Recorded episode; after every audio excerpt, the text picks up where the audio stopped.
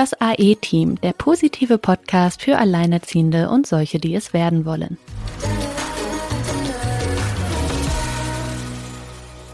Hallo ihr Lieben und herzlich willkommen zu einer neuen Folge. Wir sind natürlich nicht alleine in unserem virtuellen Podcast-Studio. Wir haben heute Schwessi bei uns ähm, und Schwessi hat es auch unter anderem mit Jesper Juhl zu tun. Das, äh, da kennt ihr ja sicher alle so ein bisschen was von. Äh, ich meine, bedürfnisorientiert erziehen ist ja in aller Munde. Ja, Schwessi macht aber noch ganz viel mehr. Das wird sie uns gleich alles erzählen. Und Silke, der Kontakt kam erst über dich zustande. Ähm, vielleicht erzählst du mal, wie denn überhaupt der Kontakt kam. Wie habt ihr beide euch denn eigentlich kennengelernt? Ja, ich würde jetzt mal sagen, hallo allerseits. Und ja, was lange währt, wird, wird endlich gut, liebe Schwessi. Ich weiß, du warst eine der ersten, die sich meldete, als wir mit unserem Podcast 2020 online gingen. Und du hast gesagt, bitte, bitte, ich möchte auch so gerne. Und du warst die ganze Zeit auf unserer Liste und dann kam Corona und alles wirbelte auch in unserer Ausstrahlungsliste durcheinander. Deswegen bin ich umso glücklicher, dass wir heute dich hier im Interview haben. Auslöser war jetzt hier nochmal, dass du zum Muttertag ja ein ganz besonderes Lied beziehungsweise ein ganz besonderes Video ähm, online gestellt hast und dass ich dann auch in meiner Facebook-Gruppe gut alleinerziehend teilen durfte. Ja, ich äh, habe es jetzt schon anklingen lassen und Sina ja auch gerade. Ähm, du hast bist Alleinerziehende, du bist aber auch Musikerin und hast da eine ganz bewegte ja, ja, Lebensgeschichte schon hinter dir und auch ähm, die, die bedürfnisorientierte Erziehung wird ein Thema sein. Aber mich interessiert natürlich als erstes, wie schafft man es als Musikerin, alleinerziehend zu sein und dann auch noch auf Tournee zu gehen. Und das freue ich mich jetzt, wenn du uns darüber berichtest, liebe Schwessi. Willkommen in unserem Podcast. Dankeschön. Hallo in die Runde. Ja, ich freue mich auch sehr über eure Einladung und ja, also ähm, professionell Musik mache ich jetzt seit vier Jahren erst. Ähm, ich bin aber seit elf Jahren, elfeinhalb Jahren alleinerziehend und also kurz nach der Geburt sozusagen von meinem Sohn. Und damals habe ich, weil ich dann echt gemerkt habe, boah, ich bin nur noch mit Überleben beschäftigt äh, und irgendwie ähm, irgendwie klarkommen und Geld verdienen und so, habe ich dann halt meine eigene Musik ähm, ein paar Jahre gar nicht mehr gemacht. Ich habe es noch versucht. Ähm, da war mein Sohn so ungefähr ein Jahr alt. Da war ich noch mal an der Popakademie in Mannheim für so ein International Summer Camp und Songwriting Camp. Und da hat er dann totale, da habe ich ihn einfach immer mitgeschleppt so. Aber er war einfach noch zu klein und er hat dann richtig so Stresssymptome gekriegt. Und dann habe ich gedacht, okay, ich breche das jetzt ab, das bringt gar nichts. Naja, genau. Und dann habe ich, äh, aber war ich trotzdem viele Jahre mit Udo Lindenberg auf Tour.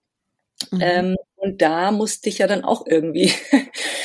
ähm, das war quasi eine gute Vorübung für jetzt, wo ich auch meine eigenen Konzerte wieder ähm, mehr spiele, ähm, sofern Corona es jetzt wieder zulässt. Ich habe halt gemerkt, okay, ähm, entweder ich hänge jetzt alles an den Nagel, was mich ausmacht, was mir Kraft gibt, was meine Leidenschaft ist, und dann vereinsame ich wahrscheinlich und bin ganz unglücklich und frustriert.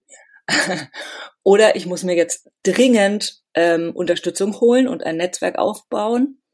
Und dann habe ich sowohl eine Leihomi mir geholt, als auch eine Tagesmutter, als auch mehrere Babysitter, als auch alle meine Freunde, meinen Bruder, ähm, alle an Start gekriegt, die dann ähm, seit mein Sohn ungefähr sechs Monate alt war, ähm, regelmäßig sozusagen abends, wenn ich dann so ähm, mit Udo irgendwelche Veranstaltungen hatte, aufgepasst haben. Und das war erst ziemlich schwer, weil ich, also ich musste mir dann so überlegen, okay, wie schläft er am besten ein? Er, er, er kennt dann die Leute noch nicht. Ach du Scheiße, kann ich ihm das zumuten?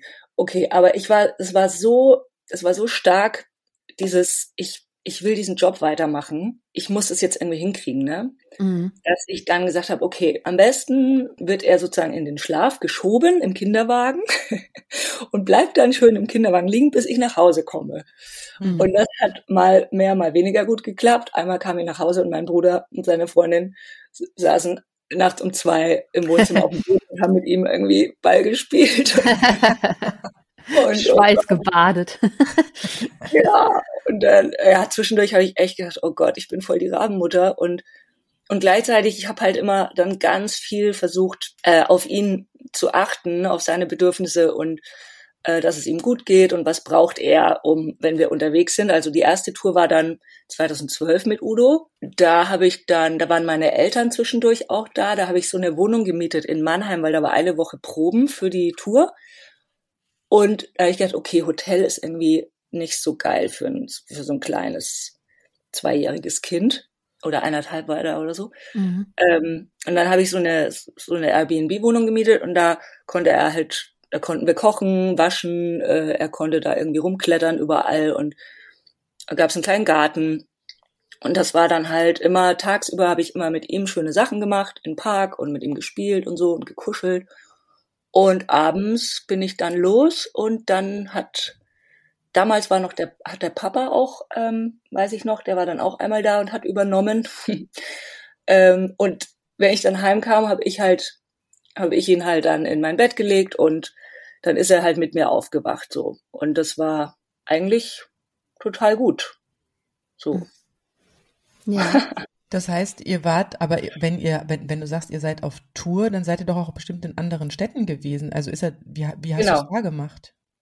Genau, also das äh, Mannheim, da habe ich halt eine Wohnung ge gemietet und äh, wenn wir dann, und danach ging die Tour los und da habe ich ihn halt mitgenommen. Ne? Also der ist im Bandbus mitgefahren mhm. und äh, ich hatte meinen Kinderwagen dabei und alles dabei. Und ich, äh, ich konnte ihn aber natürlich nicht mit zu den Konzerten mhm. nehmen. Mhm. Also das äh, wir haben auch welche gesagt, ja, gib doch diese Kopfhörer und so, aber das ja, war noch nicht. Nee. Ja. Also der war der braucht ja auch mal, ja, der braucht ja auch mal Ruhe dann, ne? Total, ja. Und dieses, genau, und je, also je mehr Struktur ich ihm gegeben habe, also so Gewohnheiten, Rituale, ne, so desto, desto besser ging es ihm halt und dann hat er auch nachts gut gepennt so. Mhm. Und, äh, dann war das auch so Kinderwagen, also ich dann abends in den Bandbus gesprungen, wo, äh, dann ging es zum Soundcheck, dann zum Beispiel meine Eltern ähm, oder ein Freund, eine Freundin oder irgendjemand hat dann übernommen. Mhm. ähm, und es war tatsächlich in dem Alter auch so, dass er so ganz, er war so ganz offen und ja, wenn jemand lieb zu ihm war und sich mit ihm beschäftigt hat, dann war eigentlich alles cool, ne? Mhm. Ähm, das habe ich auch so gemerkt. Das war jetzt nicht irgendwie eine Überforderung für ihn. Und dann wurde er eben im Kinderwagen äh, ins, ins, also dann hat er geschlafen irgendwann in seinem schönen Fell. Und dann habe ich ihn nachts, dann hatte ich immer die, die Zimmerkarte von der Person, die ihn äh, gebabysittet hat und dann bin ich da nachts rein, habe den Kinderwagen rausgeholt, habe ihn in mein Zimmer geschoben und habe ihn wieder in mein Bett gelegt und dann ist er mit mir aufgewacht. Also so, und dann waren wir zusammen frühstücken, haben zusammen den Tag verbracht mhm. und abends bin ich wieder los. So. Mhm. Ähm, und wie lange hast du das dann gemacht? Weil bis zur Schulpflicht geht das ja wahrscheinlich relativ easy, mhm. aber das ist ja jetzt schon ein paar Jährchen her und ähm, ab dann wird es ja eigentlich ein bisschen schwieriger. Und wie hast du das gelöst? Ja, das war auch echt schwierig. Äh, genau, ähm, ich hatte ja diese Tagesmutter noch, also die hat, hatten wir schon seit er ganz klein war. Mhm. Bei der konnte er auch übernachten. Ich habe extra eine gesucht, wo, also manche Tagesmütter, die äh, nehmen ja auch Kinder über Nacht. Mhm. Und dann konnte er, das war wie eine Oma, ne? Also das war, die gehörte zur Familie sozusagen, ne? Da hat er sich pudelwohl gefühlt und so.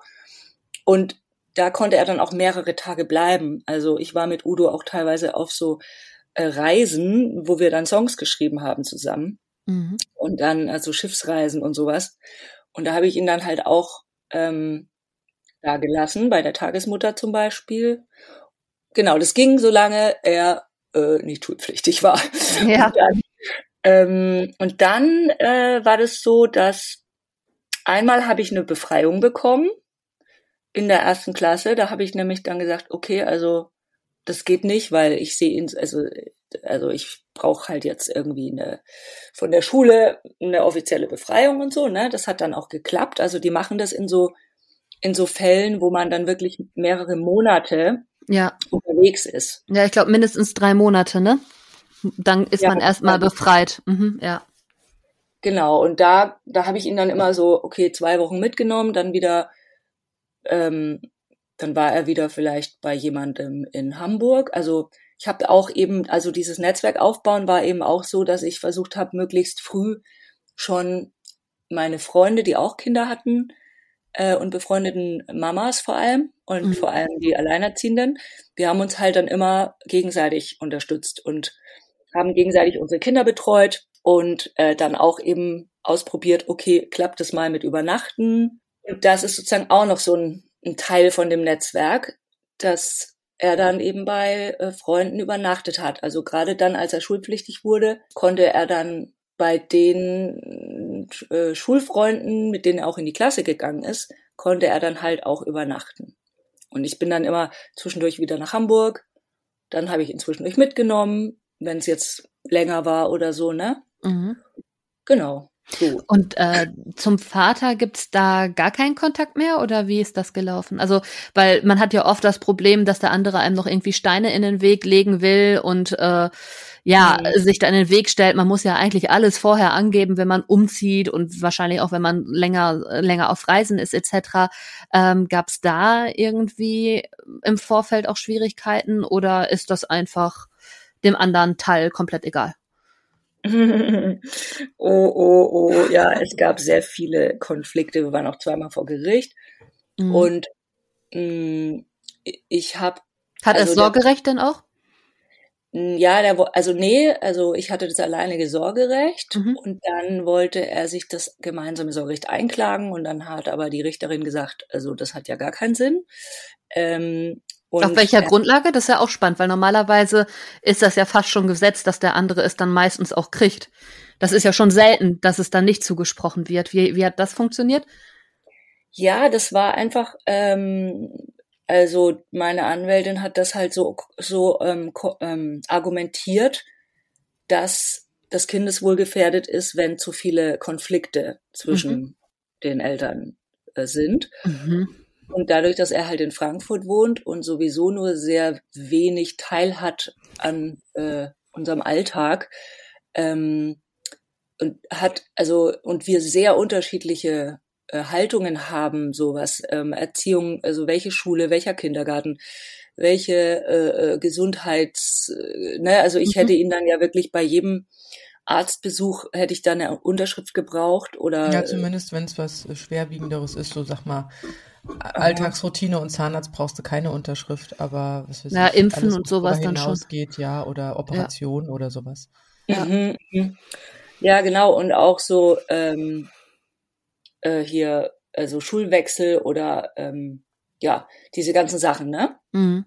Und da, oder auch Mutter-Kind-Kur, ne? Also äh, dann, dann hat. Da braucht man die Unterschrift vom Vater? Ich glaube ja, weil, weil dann ja, man nimmt ja das Kind mit. Ach so. Also auf jeden Fall. Sina, wie war, ach so, nee, du hast ja auch alleiniges Sina, ne? Ich habe alleiniges und äh, meinem Vater meines Kindes ist ja eh alles egal. Also insofern, der, äh, der ähm, rationalisiert sich das ja irgendwie weggedanklich scheinbar. Keine Ahnung, wie der damit klarkommt, aber ist auch nur Kunst.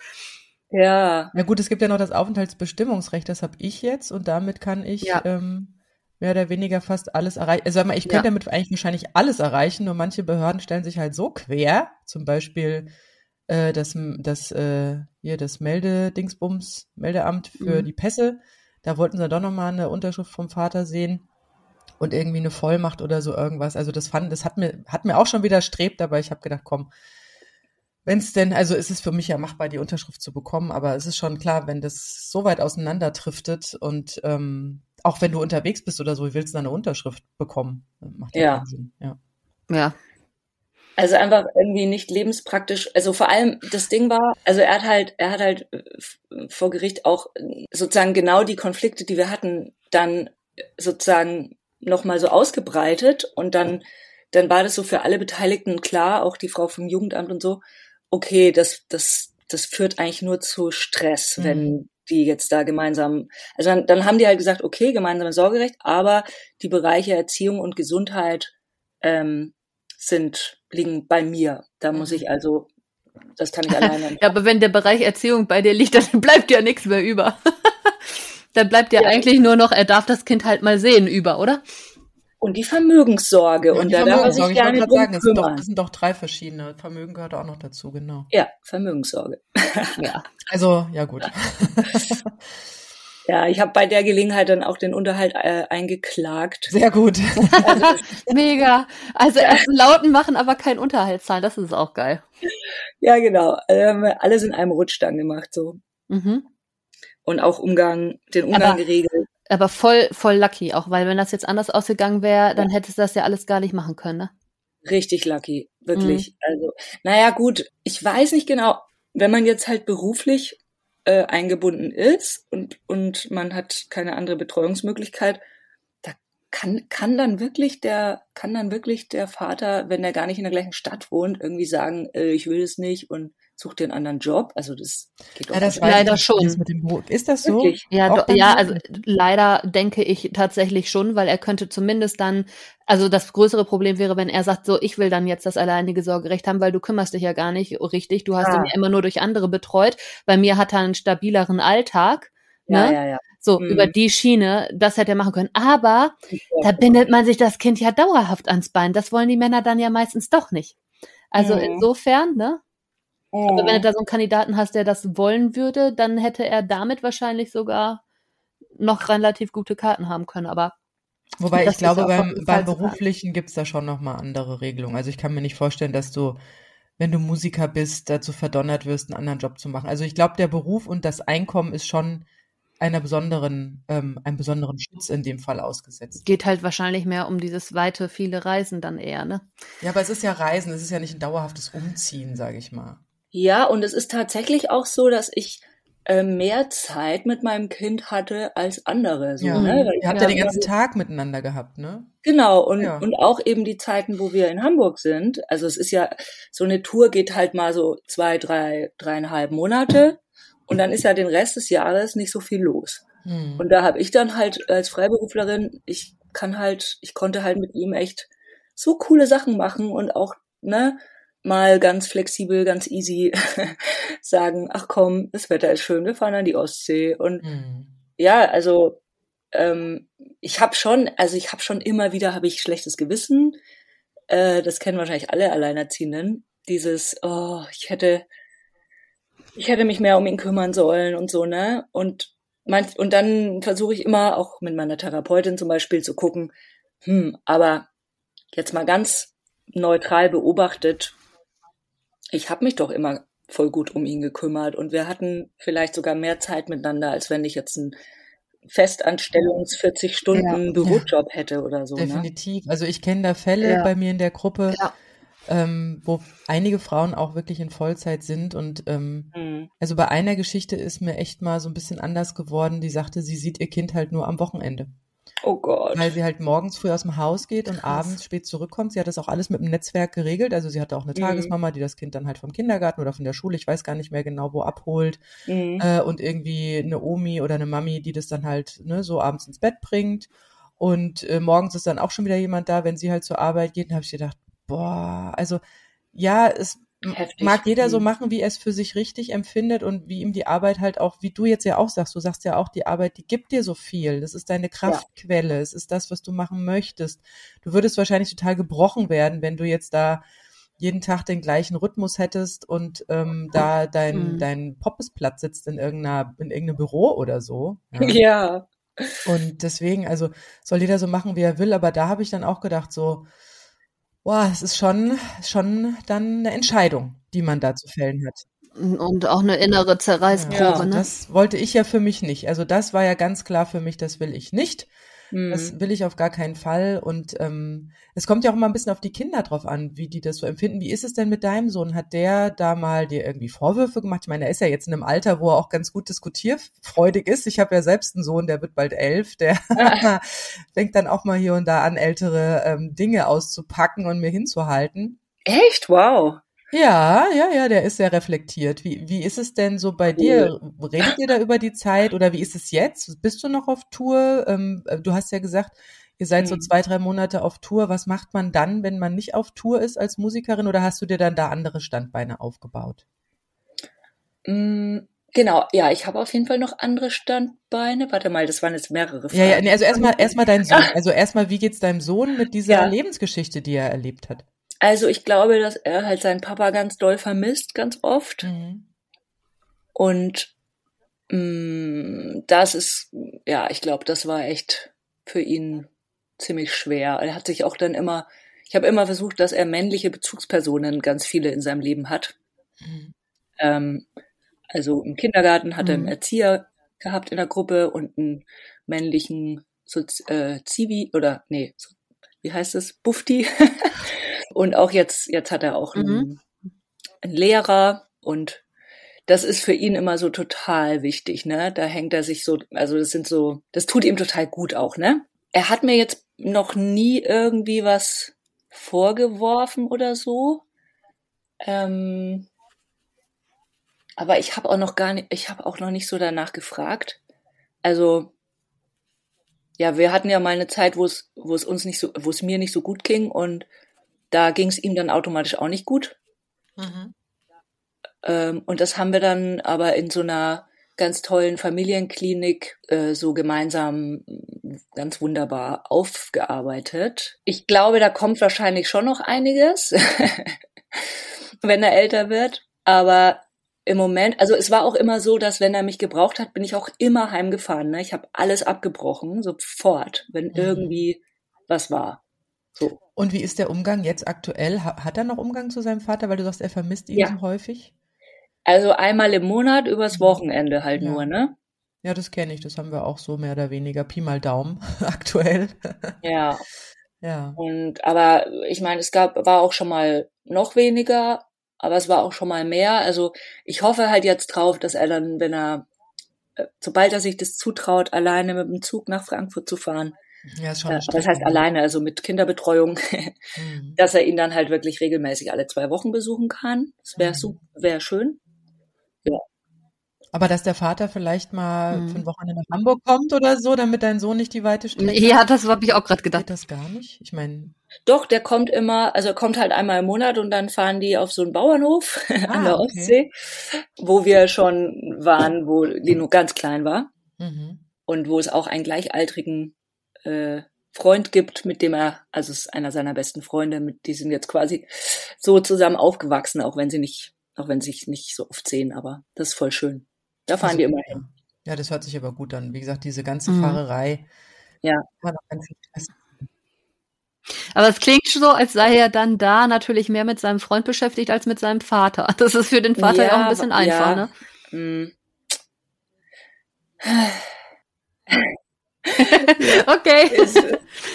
Wie ging es denn äh, dann weiter? Also du machst nach wie vor ähm, Touren jetzt wieder nach äh, mhm. Corona oder wie sieht das aus? Und ähm, du hast uns ja im Vorgespräch auch erzählt, du hast dich dann noch ähm, ja ein bisschen weitergebildet, auch mit äh, Jesper Juhl. Wie kam es denn dazu? Also da war dann ja auch noch mal so der Fokus auf so ja, eure total. Beziehung wahrscheinlich, das hat ne? Mir, äh, ganz viel gegeben, so ne. Mhm. Erst noch mal äh, zum Thema jetzt als Musikerin, mein Alltag. Also ich habe ja mhm. momentan nicht so viele Konzerte, ähm, weil es sehr, sehr schleppend erst wieder losgeht ja. mit der ganzen mhm. Kultur. Die Leute kaufen nicht so gerne Tickets und ähm, sind noch sehr zurückhaltend und so. Und ganz viel musste verschoben werden, immer wieder. Und das, ähm, ja, das ist ganz, ganz nervig. Ähm, insofern habe ich jetzt, wenn, und, und was ich noch erzählen wollte, ist, dadurch, dass er halt jetzt älter ist, kann ich ihn halt voll gut auch mal mitnehmen zu Konzerten. Jetzt, mhm. ne? Seit, seit ein paar mhm. Jahren ist es halt ja, genau. ja, eigentlich ja, sehr entspannt. Und wie findet er, ja, findet er das äh, wahrscheinlich hat er cool, immer Bock oder? drauf, so. Vor allem, wenn er vielleicht noch einen Freund mitnehmen kann oder so und dann machen die da Das ist ja auch was Tolles. Also mal so Backstage und so, boah, schon cool. Ja. Ja, ja, wobei ich bin ja wirklich, ich spiele ja ganz kleine Konzerte, ne? Das ist jetzt nicht so wie bei Udo im Stadion. Ach, also selbst als mein Sohn bei Spotify, er darf mit seinem, also er hat so ein Handy, das eigentlich nur für so ein als Fernsteuerung gedacht war, so wurde es mir untergejubelt. Jedenfalls, wenn er bei seinem Papa ist, wird da regelmäßig halt auch im WLAN oder in welchen, was weiß immer, Dingen rumgewühlt und da hat er bei Spotify jetzt Sina und mein, also diesen Podcast hier, das Haetchen gefunden. Ja, so geil, da kann man nach Hause. Mann, Nein, du bist echt? bei Spotify. Ich so, wo? Seitdem bin ich gewachsen in seinem Ansehen, das ist unglaublich. Cool. Und hört er sich das an auch? Mega. Ähm, also natürlich nicht die Folgen, aber so, so den Einstieg und dann hört er meine Stimme und, das, und da ist er schon, da ist er schon. Hat er gemeint, Mama, du bist ja voll Fame. Ja. Das ist schon lustig. Ja. Aber deswegen, also ich meine, die Kinder haben ja in dem Alter noch nicht so die Relation, oh aber du bist da und da sind Leute und die wollen dich anhören und das ist, ja, mhm. es ist ja schon auch mit Equipment und Technik und ne Soundcheck hast du vorhin gesagt. Das ist was, das interessiert die auch. Ja, klar. Das ist auch echt spannend. Ja. Ja, und du hast dann, also du bist dann, ähm, also du hast ja gesagt, so eine Tour dauert jetzt so zweieinhalb, drei Monate und danach. Mit Udo, mit Udo. Ja, mit Udo und na klar, du bist ja dann auch weiterhin Musikerin, aber du sagst ja, so ein Alltag als ähm, Musikerin ist jetzt nicht 9 to 5, jeden Tag das Gleiche. Was hast du denn, oder was machst du denn sonst in der Zeit? Und wir hatten jetzt auch schon das mit hm. deiner Weiterbildung oder Umbildung oder oder ähm, ist ja eigentlich noch ein mhm. zweites Standbein. Das kann man ja jetzt nicht als Weiterbildung einer Musikerin bezeichnen. Wie bist du ja. da drauf gekommen? Ähm, wie bist du auf Jesper Juhl gekommen und ähm, ja, was was wann ist der dir untergekommen und und mhm. wie hat mhm. er dich bereichert? Ach, mein Lieblingsthema. Also ja. als, mein, als mein Kind ganz klein war und ich so frisch getrennt und ähm, mit der Leihomi äh, immer ganz viel geredet habe, da hat die gesagt, Mensch, da hat mir jetzt meine Nichte gerade ein Buch äh, mal gezeigt. Ich glaube, das würde dir gefallen. Und das war Dein kompetentes Kind von Jesper Juhl. Und es war mein Einstieg. Dann hat die mir das äh, mal mitgebracht und ich habe das so verschlungen. Ich dachte so, bei jeder Zeile, die ich gelesen habe, ja, ja. Weil ich kann halt echt mit so Standard-Erziehungsratgebern gar nichts anfangen. Und ich finde auch falsch, so eine Methode über eine Familie drüber zu stülpen, mhm. sondern das Schöne an seinem Ansatz ist halt einfach, dass er so individuell und so, mh, hm, ja, diese, diese Werte, also ihr habt vorhin gesagt, bedürfnisorientiert. Ich glaube, das ist nochmal eine andere, ein anderer Ansatz. Ähm, also er, bei ihm, er hat eben diese Haltung, äh, von den, diesen vier Werten. Ähm, und die haben mir total Orientierung gegeben. Also Authentizität, Integrität, Verantwortung und Gleichwürdigkeit.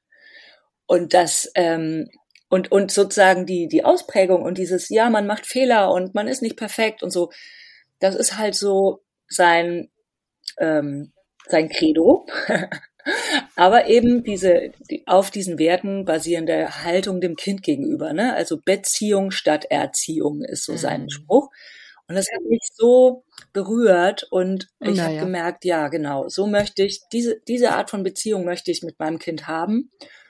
Und es hat mir auch so viel Kraft gegeben, weil so viele Fragen, die ich mit niemandem besprechen konnte äh, und Unsicherheiten, also doch, ich hatte Freundinnen, die schon Kinder hatten und so, aber ist schon was anderes, glaube ich, wenn man halt einen Partner hat, der Vater ist von diesem Kind und mit dem man dann auch echt mhm. alles jeden Tag irgendwie bequatschen kann und der da richtig mit drin steckt und der dann auch die Krisen kennt mit morgens nicht anziehen wollen oder abends nicht Zähne putzen wollen und diese ganzen Sachen.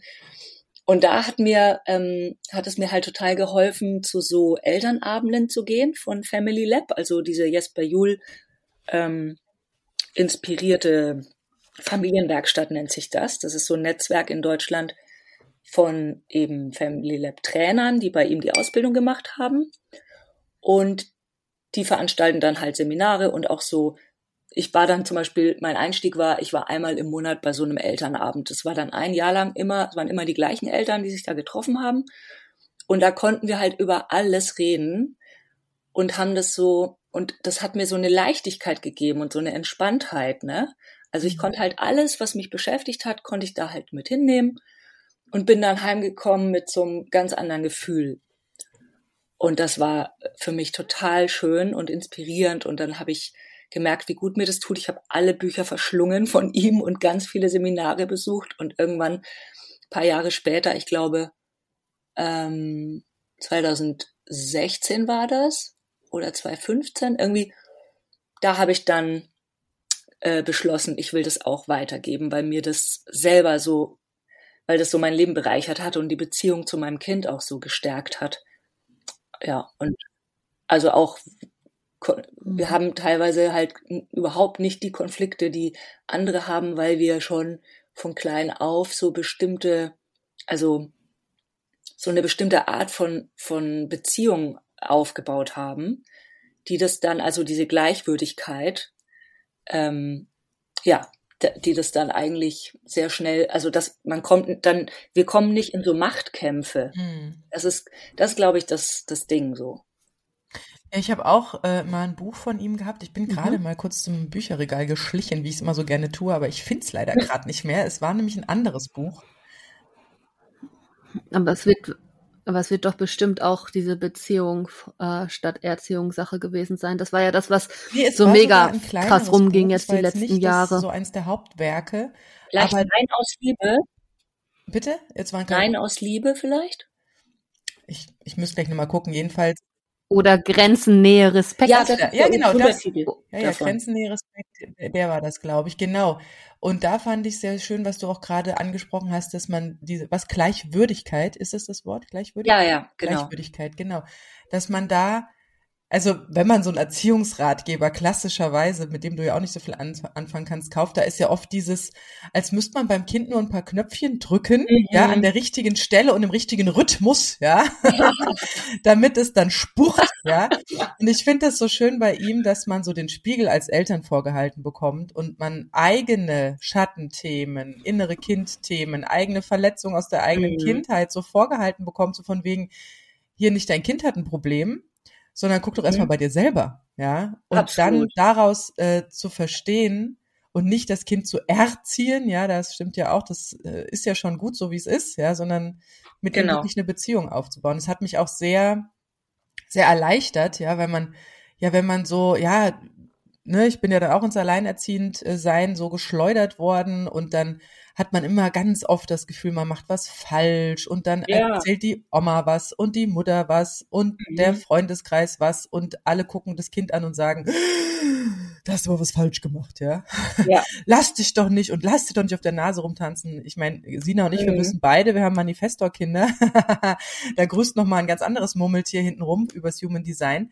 Und da, äh, da funktionieren diese klassischen Erziehungsdinger, die funktionieren ja sowas von gar nicht. Und wenn man wirklich erkennt, mhm. dass ja jeder Mensch sein eigenes, äh, ja, seine eigenen Themen auch mitbringt. Und das von klein auf und dass man die gar nicht, äh, dass die gar nicht falsch sind, ja, und dass man auch selber nichts falsch gemacht hat, aber dass man einfach mit so ein paar, ja, man ist so ein bisschen, ich habe es mir hier vorher noch aufgeschrieben, es ist so, es hört sich immer so einfach an, was er schreibt, es hört sich so verständlich an, was er schreibt, und dann ist es doch so schwer in der Umsetzung, weil man so das, was man so typischerweise als Erziehung kennt, verlässt ja. und dann einen ganz neuen Blick und so ganz viel beobachten muss erstmal und ganz viel neu verstehen muss erstmal. Das mhm. finde ich sehr, sehr spannend äh, an seiner, ja, an seiner Herangehensweise.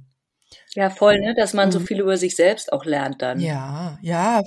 Aber jetzt sag doch nochmal, was ähm, für dich da der Unterschied ist zu dem Begriff bedürfnisorientiert.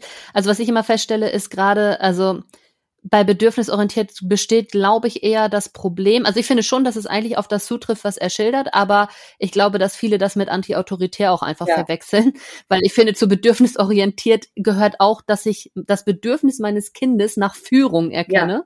in manchen Situationen. Das heißt nicht, ich überlasse dem Kind zu jeder Zeit die Entscheidung, weil dann sind die auch manchmal einfach überfordert. Mhm. Aber das ist, glaube ich, so ein bisschen dieser feine Grad, der da oft äh, falsch verstanden wird, weil für mich spiegelt das schon eher das, was Jesper Juhl entsprechend auch sagt. Das stimmt, das kann auch sein. Ähm, ich, ich wollte nur quasi jetzt das Schlagwort bedürfnisorientiert mhm. nochmal ähm, differenzieren, weil ich kenne mich damit nicht aus. Also ähm, ich kann mir was drunter vorstellen, wenn ich von Marshall Rosenberg von der gewaltfreien Kommunikation, da geht's ja auch um Bedürfnisse, wenn ich, wenn ich da daraus äh, interpretiere, was es sein könnte, dann kann ich mir das super vorstellen, was das ist. Nur ähm, mhm. anders mache ich das auch nicht. äh, nur äh, ähm, das, äh, ich wollte nur, ich wollte nur sagen, also ihr habt, glaube ich, vorhin den Satz gesagt, Jesper Juhl steht für die bedürfnisorientierte Erziehung und da wollte ich einfach nur ähm, mal kurz differenzieren, weil er das, glaube ich, nie so gesagt mhm. hat. Ähm, er, er hat halt immer diesen Satz geprägt, Beziehung statt Erziehung. Und es kann gut sein, dass alles, was er geschrieben hat, auf jeden Fall auch zur bedürfnisorientierten Erziehung passt. Ne? Auf jeden Fall passt ganz gut zur gewaltfreien Kommunikation, finde ich. Mhm. Und da, Mega. hast, und da hast du auch noch äh, eine Ausbildung gemacht oder wie war das? Ja, ähm, ich habe nämlich dann gemerkt, dass ich doch mit Jasper Juhl auch irgendwann an meine Kommunikationsgrenzen stoße, weil die Haltung ist total klar ähm, und wunderbar. Äh, aber wenn es dann darum geht, okay, wie spreche ich denn jetzt mit meinem Kind über dies oder jenes, ne? Dann ist es halt, finde ich, dann fehlt manchmal was. Also ich habe dann manchmal diese Bücher gelesen, habe so einen Abstieg gelesen und gesagt, ja und jetzt? Und wie mache ich das jetzt? Wie mache ich das, ja? Und das, das Tolle ist halt, dass es die perfekte Ergänzung ist. Ähm, also Marshall Rosenberg, der davon ausgeht, dass hinter jedem Scheißverhalten eine gute Absicht steckt. Also ein, ein Bedürfnis, für das sich jemand einsetzt. Vielleicht setzt sich dieser Mensch auf sehr destruktive Weise für sein Bedürfnis ein, indem er irgendwie einem anderen Kind äh, mit der Schaufel auf den Kopf haut. Also der Schrei nach Liebe. Ja, aber genau, äh, sozusagen irgendein Bedürfnis versucht er damit zu erfüllen und Ja, alle Menschen auf der Welt haben die gleichen Grundbedürfnisse, Mhm. egal wie alt sie sind, egal in welcher Kultur sie leben, welche, welchen Job sie haben und so weiter. Was sind denn die Und die- Grundbedürfnisse nach dem, nach der gewaltfreien Kommunikation? Nur so, dass man mal so die offizielle Definition hat. Ich meine, es, da kann sich wieder jeder was drunter vorstellen. Nur wenn Ach du so. jetzt sagst, da, die gewaltfreie Kommunikation geht davon aus, dass jeder Mensch diese Grundbedürfnisse hat. Welche sind das? Mhm. Werden die auch beschrieben? Ja, ja, ja, also gibt's eine riesenlange Liste. Verstehe. Ähm, man kann die erstmal grob vorsortieren in ich-bezogene Bedürfnisse und soziale Bedürfnisse. Also alles, was jetzt ich-bezogene Bedürfnisse sind, ist halt zum Beispiel ähm, Ruhe, Erholung, Nahrung, Schlaf, äh, ähm, Kreativität, F Autonomie, äh, alles Mögliche, ja, was Mhm. du dir selber Sicherheit wahrscheinlich Leicht, auch. Leichtigkeit, was? Sicherheit wahrscheinlich noch. Sicherheit, auf jeden Fall, Mhm. genau. Äh, auch Harmonie, ähm, also alles Mögliche, ne? Mhm. Und die ähm, sozialen Bedürfnisse ist dann sowas wie Zugehörigkeit, äh, Verbindung, verstanden werden, gesehen werden, gehört werden Mhm. äh, und sowas alles. Em empath äh, empathisch, achtsamer Umgang miteinander und sowas. Mhm. Und mh, manchmal, äh, und ja, die, die These ist halt sozusagen, jeder Konflikt ist Ausdruck eines unerfüllten Bedürfnisses. Mhm. Ähm, und diese, also diese Fragestellung ist halt so hilfreich, weil, also ich habe auch mal eine Zeit lang im Waldkindergarten gearbeitet und habe dann immer, wenn ich habe dann meine GfK-Fortbildung zeitgleich äh, gemacht und kam dann immer so frisch vom vom GfK-Wochenende ne und habe dann immer so voll motiviert gedacht, okay, jetzt probieren wir das mal aus am praktischen Beispiel. Mhm. Und es hat Und halt wie immer so, gekommen?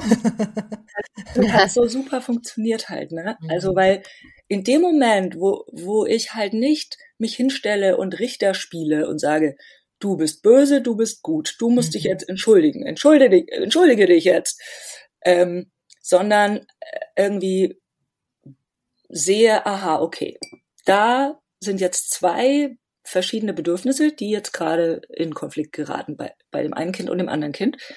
Und dann ähm, versuche herauszufinden, welche Bedürfnisse sind bei dir gerade im Minus und welche sind bei dir ähm, unerfüllt und worum geht's dir und worum geht's dir. Und dann habe ich das halt immer so gef- versucht rauszufinden und die haben sich gegenseitig zugehört und es wurde niemand verurteilt, bewertet oder irgendwas, sondern ich wollte einfach nur, dass die gegenseitig einmal wahrnehmen, aha, ach so, du möchtest das und ah, ich möchte das. Und, und wie hast du das gemacht? Also ich stelle mir jetzt, du hast ja eben gesagt, äh, du hast die Bücher gelesen, wusstest nicht, wie macht man es. Also ich stelle mir jetzt da gerade zwei kleine Kinder vor, die sich die Schippe über den Kopf hauen Mhm. und völlig aufgebracht sind und äh, unbedingt ihr Recht haben wollen. Wie hast du Mhm. die erstens dazu gebracht, dass sie sich zuhören?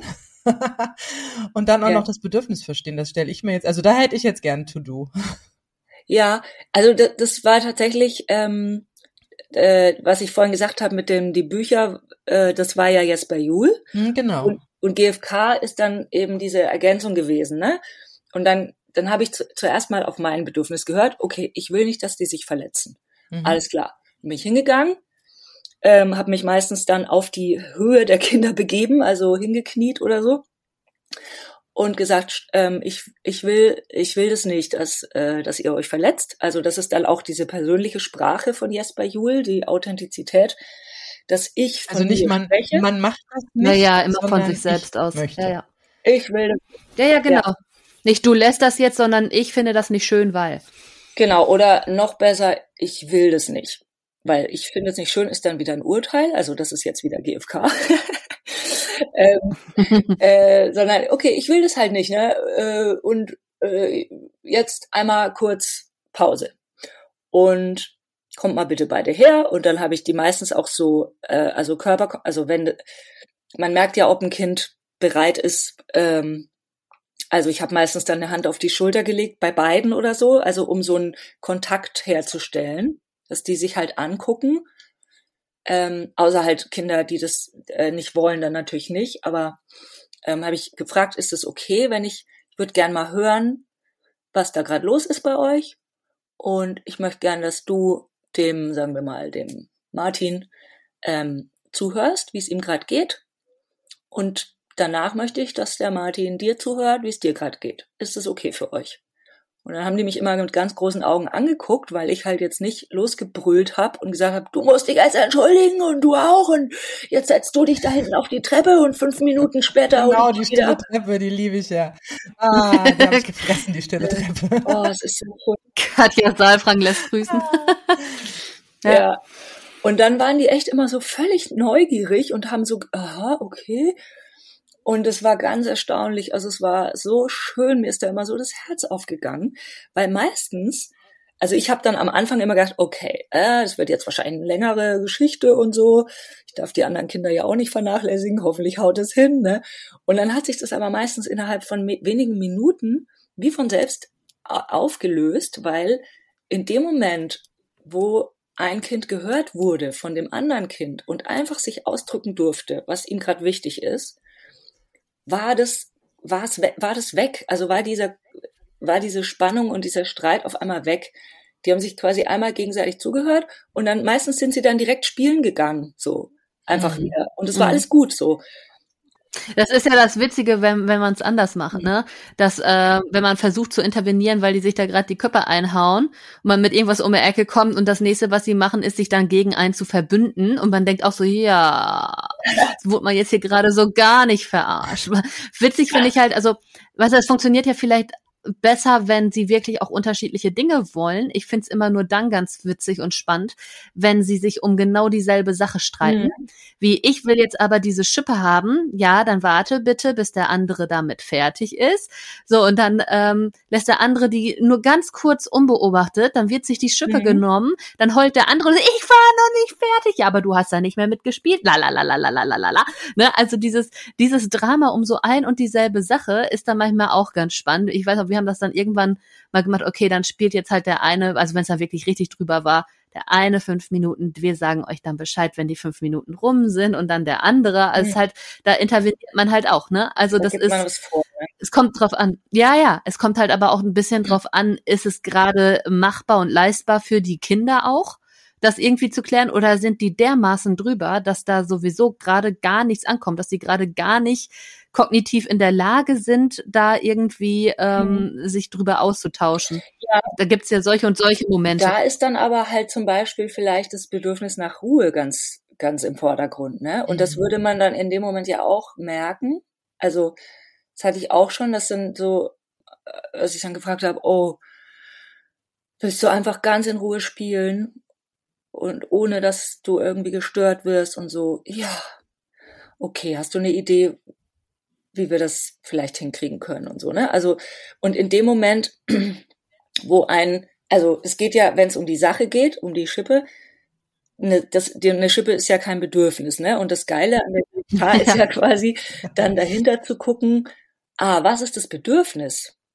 Und die Bedürfnisse sind, äh, kann sein, dass die gleich sind, umso besser, weil dann verstehen die sich gegenseitig sofort. Ja, wenn ich sage, ach, und das wünschst du dir. Ah, und du willst so gerne jetzt diese Burg zu Ende bauen. Und du willst nicht jetzt die Schaufel abgeben, weil du bist noch nicht fertig. Und dir ist ganz wichtig, dass die Burg so gebaut wird, wie du sie dir vorstellst. Ja, und in dem Moment, ne, wo das Kind einfach sich verstanden fühlt, entspannt es sich schon komplett Mhm. Wenn das denn wirklich die Wahrheit ist. Aber es gibt ja auch die Situation, da will man die Schippe nur noch festhalten, obwohl man mit der anderen Hand eine andere Schippe hat, mit der man auch buddelt. Aber man hält die andere nur noch fest, damit der andere sie bloß nicht kriegt. Ja, und das ist aber, glaube ich, auch in dem Moment, äh, das, das löst sich in dem Moment dann halt auch auf, ne? Weil dann, weil das Kind wird sich dann ja auch seinem, seinem wahren Bedürfnis bewusst in dem Moment, ne? Also wenn die sich vorher so verkeilt haben wegen irgendwas, sich gegenseitig da geärgert und da, da geht's ja dann um irgendwas ganz anderes. Und da geht's ja dann nicht um die Schippe, ne? Und in dem Moment wird es dann so bewusst und ja, also das ist eine wundervolle Erfahrung, die ich da gemacht habe und äh, auch im, in meinem in meinem Alltag mit meinem Sohn habe ich da auch mache ich das halt auch ganz oft so und oft schaffe ich es auch nicht. Also es ist voll schwer, wenn ich dann versuche quasi beide, wenn ich selber involviert bin, dann äh, ja. versuche ich halt so äh, ja, ähm, okay, mein Bedürfnis und sein Bedürfnis und Empathiegespräch und ähm, aber das ist echt auch so eine Trainingssache und Übungssache und ja, es ist total geil. Also, also ich hatte letztes, also ich habe zum ersten Mal ganz bewusst, also das, ähm, das habe ich so öfter schon mal gehört vorher und mal ach, bei Pinterest irgendwelche Pins dazu gesehen und irgendwelche Blogbeiträge dazu mal angelesen, aber so in, in Aktion sozusagen, live, habe ich das letztes Jahr erst äh, kennengelernt, nämlich über eine, ähm, über eine Mama aus meinem äh, Freundeskreis, die das nämlich, die auch in dem Bereich sich weitergebildet hat und das dann auch angewendet hat. Und wir hatten uns da auf einem Spielplatz getroffen. Es waren richtig viele Kinder, die sich nicht kannten und auch Eltern dazu. Äh, das war so eine Art Picknick. Und dann ähm, ja, hat sich mein Sohn mit einem, oder es war dann so eine Art Block, es waren dann so drei Jungs gegen zwei andere Jungs und irgendwie haben die einen sich dann ach, darüber lustig gemacht, dass der andere lange Haare hatte und aussah wie ein Mädchen. Darauf haben sie dann rumgebockt und die anderen hatten auch irgendwas, warum sie zurückgezickt haben. Jedenfalls hat sich das so richtig eskaliert mit Sandschmeißen und allem drum und dran. Und dann kam sie tatsächlich und hat sich genau wie du das beschrieben hast, hat sich dazwischen gestellt, hat Körperkontakt aufgebaut, ist in die Knie gegangen, ja, hat die auf Augenhöhe gehabt. Und das muss ich sagen, war für meinen Sohn so ein Schocker. das hat ihn so aus seinem Konzept gebracht, weil er das erstmal so nicht kannte. Und zweitens.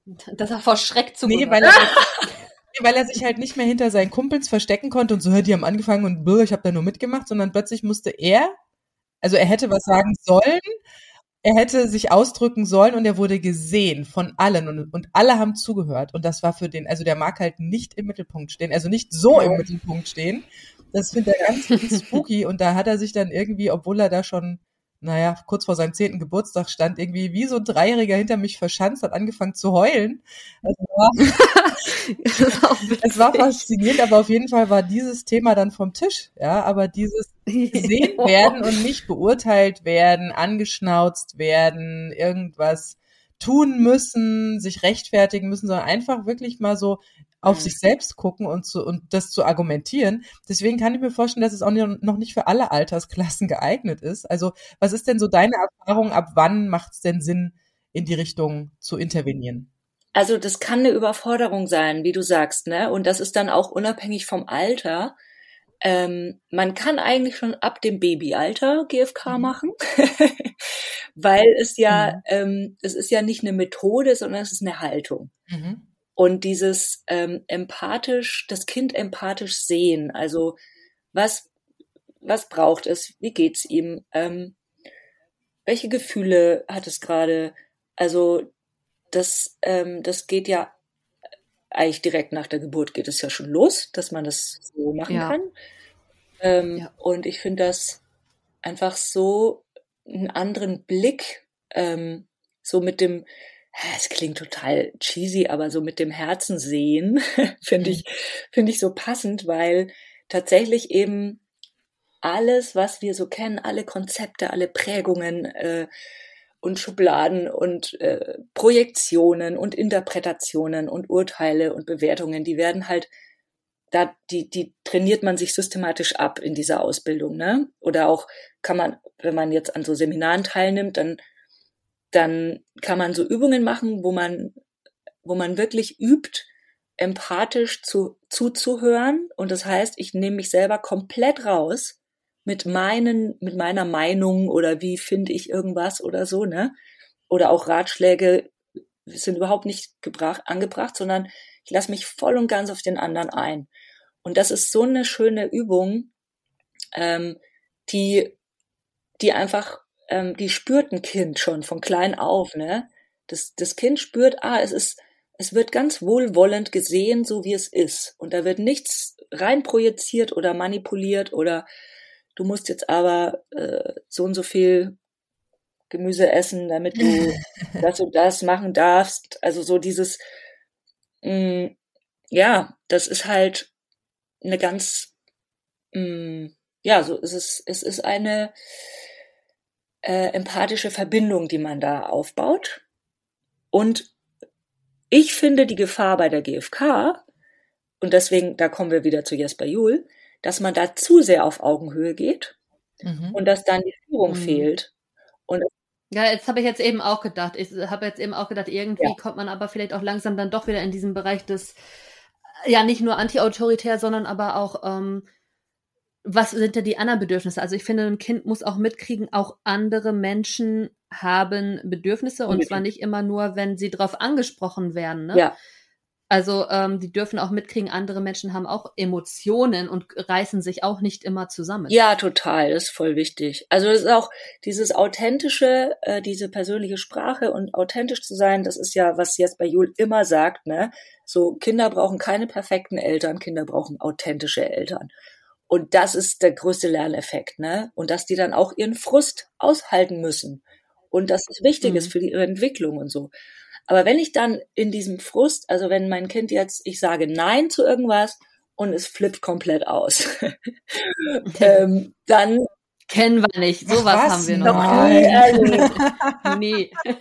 ja, dass ich dann halt, ähm, wenn ich dann dieses empathische, äh, wenn ich dann Empathie haben kann für diesen Frust, wenn ich sagen kann, ah ja, du bist jetzt richtig sauer, ne? Du bist echt enttäuscht, du hast dir das so gewünscht.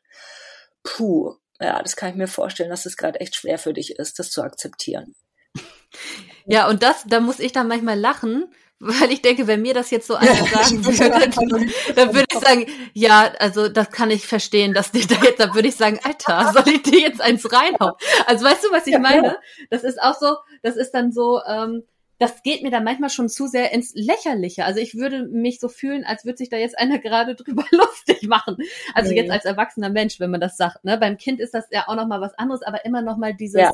also es kommt, glaube ich, wirklich aufs Maß an. Also wenn man das permanent so macht, glaube ich, fühlt sich das Kind irgendwann auch verarscht und dann ist das auch nur so ein Routinespruch von Mama, ja, ja. der dem Kind vielleicht dann auch nicht wirklich hilft. Ja, ja, klar. Ich weiß schon, Manchmal, ich weiß, ne? was du meinst. Ne? Weißt, was ich, also ja, ich habe das jetzt natürlich auch sehr schnell und plakativ zusammengefasst. Ja, ja.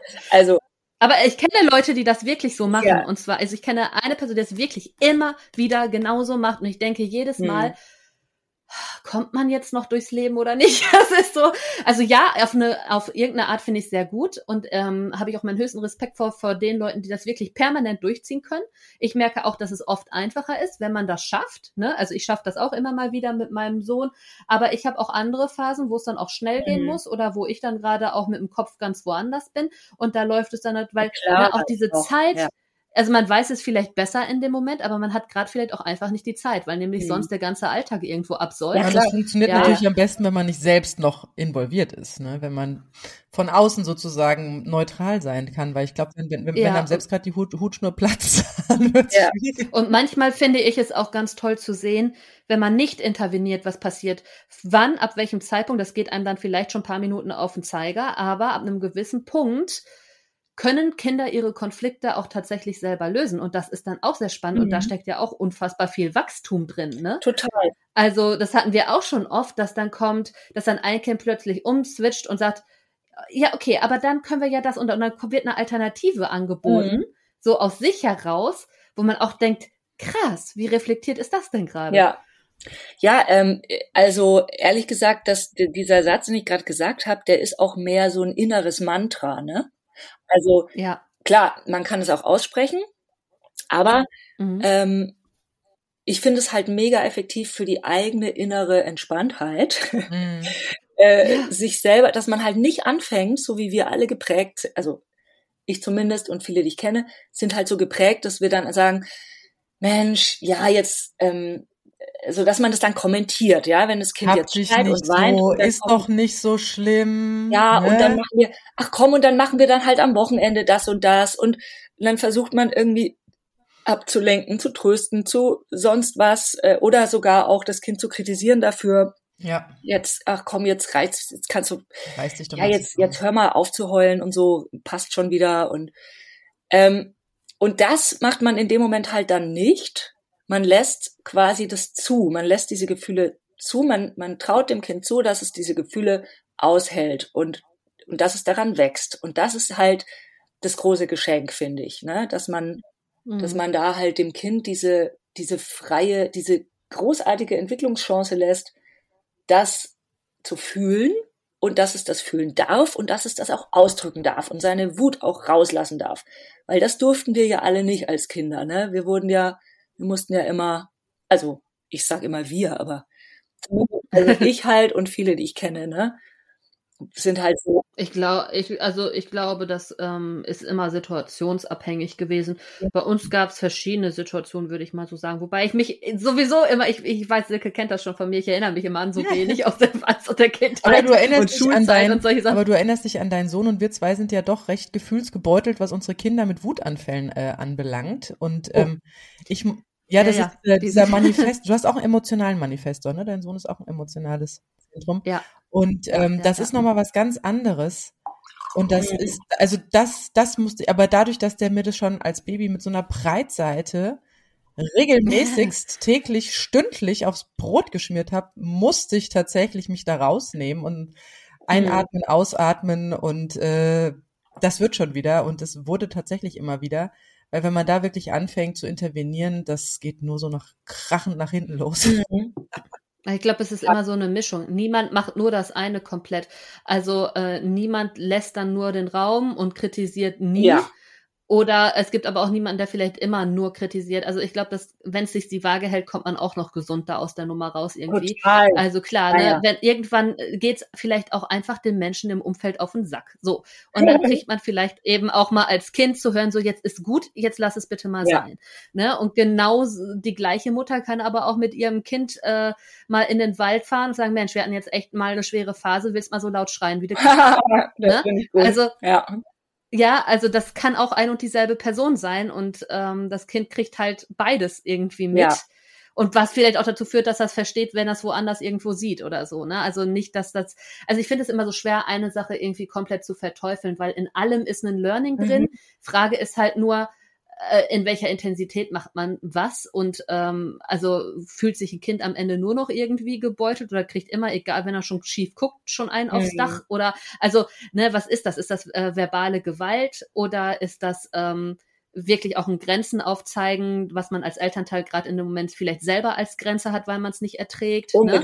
Also ja. das das ist ja so eine Mischung. Ich glaube, das ist dann doch auch ganz gesund. Ich finde es aber auch ganz wichtig, dass man, dass man differenziert. Das ist mein Kind und das bin ich. Ja. ja. Weil das ist ja, ja. oft das, wenn gerade Alleinerziehende, die dann, also ich höre ja so oft, dass dann man sich dann, ja, wenn das Kind sich irgendwie außerhalb der Norm verhält, also ich hatte auch schon einen oh, auf dem ja. Boden liegenden im Supermarkt schreiendes Kind, kenne ich alles, ja, kein Thema. ich gehe dann, ja, dann geht man einfach weiter. Also, Schatz, ich bin beim Mehl. aber, ähm, aber das Problem ist ja dann, also wenn man das so untereinander, ne, da kann man ja schon differenzieren, innerhalb der Familie kann man ja das schon differenzieren, aber wenn es dann so mit dem Blick von außen, und da gibt's ja bei vielen, dann auch bei vielen Neualleinerziehenden, man will ja so wenig Aufsehen wie möglich erregen, und wenn das Kind sich dann daneben verhält, dann hat man oft das Gefühl, dass man selbst im Scheinwerferlicht steht, beziehungsweise ja. von außen die Menschen, ja, denen das vielleicht gerade voll auf den Sack geht, wie du das eben so schön gesagt hast, sich ja nicht oder manchmal nicht so stark ans Kind wenden, sondern auch eher an dich Ne? So hier, da musste aber mal und das, äh, da, da stimmt was nicht. Geht doch mal zum Psychologen oder hatten so. Wir, ja? wir hatten neulich so eine, wir hatten neulich so eine ganz spannende Situation im Supermarkt, wo du das gerade erzählst, ne? Da muss man dann ja auch immer so die Waage halten zwischen man meckert selber und man setzt anderen Grenzen, sich in irgendeiner Form einzumischen. äh, da, das war echt, äh, mein Sohn wollte den Einkaufswagen schieben, war auch okay. Dann fuhr er dreimal irgendwo gegen. Ich habe gesagt, bitte pass jetzt auf. Er da am Daddeln fährt wieder irgendwo gegen. Habe ich gesagt, weißt du ganz ehrlich, das geht nicht. Die Sachen gehen kaputt. Da muss ich den Wagen gleich mhm. fahren. Ja, so. Und ähm, nee, dann, äh, also da gab's dann einmal kurz Ärger. Und ähm, ja, dann düste er wieder los. Ich bin aber in einen Gang eingebogen. Dann ist er hektisch, hat er den Wagen rumgedreht, wollte hinterher Mama, ja, und rast erstmal mit diesem Wagen wieder wogegen. Und dieses Mal schlug äh, dieser Griff, äh, der ja so auf seiner Kopfhöhe ist, ihm gegen den Mund. Also hatte er leicht äh, Bluten am Zahn, hat geschrien oh wie ein Bärsäcker, oh. ganz schlimm. Es war nicht so schlimm, wie er tat, aber es äh, war sehr, sehr laut. Ne? Mhm. Hat den ganzen Laden zusammengeschrien und ich oh Gott, jetzt tut er einem aber auch irgendwie so ein bisschen leid. Die Leute denken alle, ja, jetzt, ne, die Mutter hat eben ein bisschen geschimpft oder was, keine Ahnung, wer das mitgekriegt hat, ist auch egal weil irgendwann muss man halt mal was sagen. Man kann sein Kind halt auch nicht anti-autoritär durch den Laden fahren lassen und sämtliche Regale umfallen. Geht halt. Soll er doch die Erfahrung machen, ist doch wichtig. ja, ja, genau, ist klar. Um, ähm, da gab es auch mal so ein ja, da ist, ja, und da ist aber auch so eine lustige Geschichte gab's hier mal. Da ist so ein Junge, so einem älteren Herrn an der Kasse wohl immer in die Hacken gefahren. Der hat irgendwann mal gesagt, können Sie dem Kind bitte sagen, dass es lassen soll, das tut nämlich weh. Die Antwort war, mein Kind wird anti-autoritär erzogen. Daraufhin hat der Mann, der hinter der Mutter stand, seine Milch aufgemacht und über den Kopf gelassen und gesagt, das ist das Ergebnis einer anti-autoritären Erziehung. yes! Oh Geil. Richtig gut, richtig geiler Move. Oh ja. mein Gott. Richtig geiler oh Move. Gott. Nur, dass du nachher, wenn du sowas bringst, vielleicht noch einen Anzeiger am Kopf hast, aber eigentlich ist es, ist es Live-Lesson, ehrlich. Naja, jedenfalls, ähm, ging ich da mit dem Kind, ich auch völlig wirsch im Kopf, ne, völlig gaga, äh, musste noch mal quer durch den Laden, weil ich irgendwas am anderen Ende vergessen hatte, weil ich ja nur damit beschäftigt war, dem Kind zu sagen, es soll nicht in irgendwas reinfahren. So, wieder völlig irre da hinten und so ein alter Typ, irgendwie so ein alter Mensch, äh, meinte dann auch noch seinen Senf dazu geben zu müssen, ja, ist aber du bist hier ja nicht alleine und so, ne. Der wusste überhaupt nicht, was passiert ist, ne? mhm. ne. Boah, und ich nur Arm ums Kind, Kind weggezogen und nur noch ganz laut durch den Sagen sagt, ja, wer ein Problem mit Kindern hat, bleibt vielleicht lieber zu Hause. das konnte ich mir dann auch nicht mehr sparen, weil das liebe ich ja, ne, sowas, ne. Und die eine Verkäuferin kriegt so mit, was ist passiert? Und so, ich so, ja, mein Sohn hat sich verletzt, ne, lala. Und so, oh nein, und da, und ne, die war mehr so auf meiner Seite da tatsächlich auch, aber boah, ey sowas, nee, das, das fehlt dann noch. So Leute, die dann noch kommentieren. Und da, da, da ist nicht mehr so, dass ich dann da mir da großartig was von annehmen würde. Das war, aber so eine Situation hatten wir tatsächlich auch noch nie. Das war das absolut erste Mal, dass wir so eine unangenehme Situation in irgendeinem Laden hatten. Und er ist sonst schon manchmal sehr unangenehm, weil er nämlich andauernd am Betteln ist, ob er nicht doch dieses oder jenes haben darf. Obwohl man vorher schon mit ihm besprochen hat, es gibt aber nichts. Wir gehen da rein, wir holen Haferflocken und Milch. Mhm. Und dann gehen wir wieder raus. Mhm. Verstanden? Ist das okay? Hm. So, und im Laden sieht die Welt dann wieder anders aus. Und was haben wir besprochen? Darf ich noch dieses Nein, der ganze Schrank zu Hause ist? Warum nicht? Weil wir noch genug zu Hause im Schrank haben. La, la, la, la, la, la, la. Also man sabbelt sich nur den Mund fusselig, hat am Ende die Hälfte der Dinge vergessen in der Regel. Weil diese Penetranz, die dann dabei ist, die ist schon nicht ohne, ne? Das ist schon echt immer sehr abenteuerlich. Zumindest einkaufen gehen. Und ansonsten auch nachbesprechen. Also ich finde, um nochmal so drauf zurückzukommen, auf Situationen, wenn man dann selber irgendwie mal merkt, okay, da war meine Reaktion jetzt vielleicht gerade auch nicht die genialste, ne? Mhm dass man es dann auch einfach nachbespricht, ne? dass man sagt, du tut mir auch leid, ja. dass ich da eben ne, mir nicht so die Zeit genommen habe oder so. Ne, erzähl doch noch mal, wie war das denn für dich oder so. Das kann man ja im Nachgang auch, wenn man selber vielleicht dann runtergespult ist wieder mhm. von irgendwas hektischem, was gerade vorher war oder so.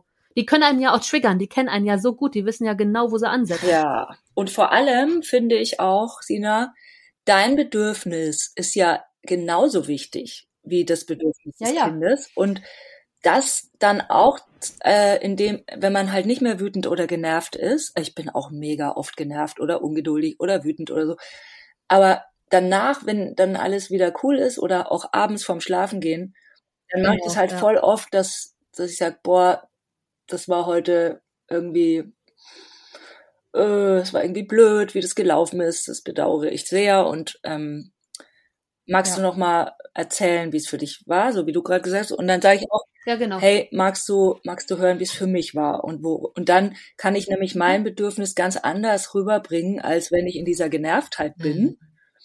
Ja, und nur reagierst. Genau. Und mhm. das ist halt total wertvoll, ne? Weil dann, das ist ja auch mhm. dieser Lerneffekt, ähm, wo das Kind auch lernt, ja, äh, Mama hat auch Bedürfnisse.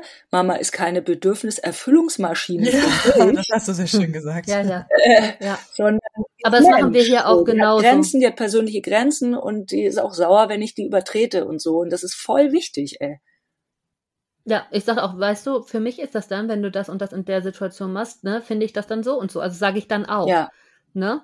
Ne, dass das für mich irgendwie dann auch nicht schön ist. Oder er, äh, weil, also ich habe ja öfter hier mit dem Rücken was gehabt und dann immer dieses Geturne. Wenn ich mich dann einmal lang lege, um damit der Rücken geschont wird, hat er die Angewohnheit, neben mir aufs Bett zu hüpfen mhm. und rumzutun. Oh, aua, ja. Mhm. Ja, genau. Ne, und das ist dann auch immer so, dass ich sage, mein Rücken geh bitte runter. Ich bin in fünf Minuten wieder da. Mhm. Warte doch bitte gerade auf dem Sofa. So, ne, ist dann manchmal auch, also irgendwann ist man da dann auch genervt von. Ja. Das erklärt man dann auch. Natürlich nervt, wenn man, okay, das erkläre ich dem Kind jetzt seit wie vielen Jahren, ne, so ungefähr. Aber das sind so Sachen, die wiederholen sich ja auch immer wieder. Aber witzig ist dann, wenn er dann wem anders sagt, ja, das nicht machen, weil dann, das mag meine Mama nicht oder so. Also er weiß es sehr genau. ja, ne, und da ist manchmal vielleicht auch genau diese Authentizität voll wichtig, dass du dann halt auch einmal zum Beispiel meiner ist mir immer hinten drauf, wenn ich gerade am Brunnen gekauert habe oder mir die Schuhe oh, ja. hinten drauf gesprungen ohne Vorwarnung mhm. und ich hab's halt ja. immer mit dem Nacken auch und so und Rücken ja. natürlich und dann äh, habe ich halt äh, also das ist öfter passiert und ich habe es immer versucht so wie du jetzt ne das, äh, ja äh, und irgendwann habe ich richtig losgeschrien vor Schmerzen. Ja, und seitdem ist gut. Dann hat, ist er wahnsinnig erschrocken, hat geweint. Ich habe ihn in den Arm genommen und gesagt, Mensch, ich wollte dich nicht erschrecken, aber es tut mir so weh und ich will das nicht. Frag mich bitte vorher, ob du auf mich drauf springen darfst und so. Ja, genau. Und seitdem, also war das einfach kein Thema mehr, weil er ah, einmal richtig das gespürt hat, wie es mir da geht. Ganz authentisch. Auch wenn das natürlich, äh, er ist Habe ich hier aber auch schon, war hier auch schon so, dass das mal, äh, mhm. Aber ne, das löst dann, also muss man halt gucken, ne, weil nicht, dass das dann wiederum Angst auflöst, ja. auslöst, irgendwie mit Mama stimmt was nicht oder so. Ja, ja. Das ist ja auch dann das nächste Extrem wieder was dann zelebriert wird. Also ich würde jetzt gerne mal abschließen, weil ich gucke schon wieder auf die Uhr nochmal. Ich fand es so schön mit dem Nachbesprechen, was ihr gerade beide gesagt habt, mhm. weil ich habe mich auch ein bisschen mit Jesper Jül, äh, Jül, Jül, ach ich vergesse es immer, Jül, äh, beschäftigt und ähm, er, also man denkt ja immer, wenn Menschen solche tollen Bücher schreiben und solche tollen Dinge aufbauen, dass sie natürlich das Ganze mit Löffeln gefressen haben und zelebrieren, seitdem sie selbst auf die Welt gekommen sind. Nein, dem ist nicht so. Mhm. Er hat mhm. selbst ist ziemlich mit seinem Sohn verkackt, kann man mal ja. ganz ehrlich sagen. Ja. Aber durch viel Nacharbeiten und dadurch, dass er seine Haltung und seine Sichtweise geändert hat, ähm, hat er doch im Nachgang, als er schon etwas älter war, doch noch eine gute Beziehung zu seinem Sohn aufbauen können. Und das finde ich dann wieder sehr authentisch und sehr ja, sehr schön, dass, ähm, dass mhm. man auch, wenn man mal meint, äh, über die Stränge selbst vielleicht geschlagen zu haben beim eigenen Kind und es eine ganz dumme Situation war, für die man sich wirklich, ja, vielleicht auch schämt oder sich mhm. selbst ärgert oder auf sich selbst wütend ist, ähm, dass das ähm, alles noch irgendwie rettbar ist und das und man nicht ständig wie ein super Guru durch die Welt äh, tiefenentspannt laufen muss. ähm, deswegen, liebe, äh, liebe Schwesi, so abschließend, wer jetzt da Feuer gefangen hat und vielleicht sogar oben bei dir Richtung Hamburg wohnt, ähm, du hast ja gesagt, du gibst da auch Seminare, bist Seminarleiterin. Wie kann der oder diejenige sich denn mit dir ja vielleicht mal darüber unterhalten, mit dir in Kontakt treten und da Näheres drüber erfahren, über die gewaltfreie Kommunikation und die mhm. Erzie mhm. Erziehung, die Beziehung, die Beziehung nach Jesper. genau. Ja, also es gibt die, ähm, es gibt einmal das Hamburger Institut für gewaltfreie Kommunikation. Da stehen immer die Seminare, die Intensivseminare äh, drauf, die ich anbiete. Das sind halt immer so komplette Wochenenden wo man dann auch wirklich ähm, auch mit Meditation und äh, Rollenspiel und äh, richtig viele Übungen macht. Also sehr, sehr viel Selbsterforschung ist da dabei. Ähm, und es gibt bei der Elternschule auch so ähm, kürzere, also so vier, fünf Stunden Workshops, die ich da Also gebe. Ham in Hamburg, die Elternschule? In Hamburg. Wie, wie erreicht man die Elternschule? Ähm, Können wir verlinken. ja, genau, verlinken und auch die äh, gewaltfreie Kommunikation Webseite könntet ihr dann auch verlinken, wer wir auch, okay? die Seminare, die gerade online sind. Und ich bin natürlich auch persönlich erreichbar über meine Webseite www.schwessi.de, über meine Wunderbar. Mailadresse. Dann, Ja. ja, dann bedanke ich mich sehr, dass du uns so einen tollen Einblick gegeben hast und ich finde es sehr, sehr spannend. Das hätte ich nämlich von dir als Musikerin gar nicht erwartet und da sind wir wieder bei irgendwelchen komischen Schubladen und Projektionen und man dann doch immer merkt, äh, jeder ist komplett anders und ähm, hat eigene ja, Dinge, die ihn vorantreiben. Und das fand ich jetzt sehr, sehr spannend, weil dieses Thema hatten wir nämlich auch noch gar nicht hier im Podcast. Und deswegen, ja, vielen, vielen Dank, dass du bei uns warst. Ja, danke Ja. für die Einladung. Ich sag auch danke und äh, ja, wer auch noch interessante Themen hat oder aus seinem Leben erzählen will, schreibt uns gerne an das AE-Team bei Instagram oder aeteampodcast at gmail.com. Bis dann. Tschüss. Tschüss. Tschüss. Das war das AE-Team, der positive Podcast für Alleinerziehende und solche, die es werden wollen, mit Sina Wollgramm und Silke Wildner.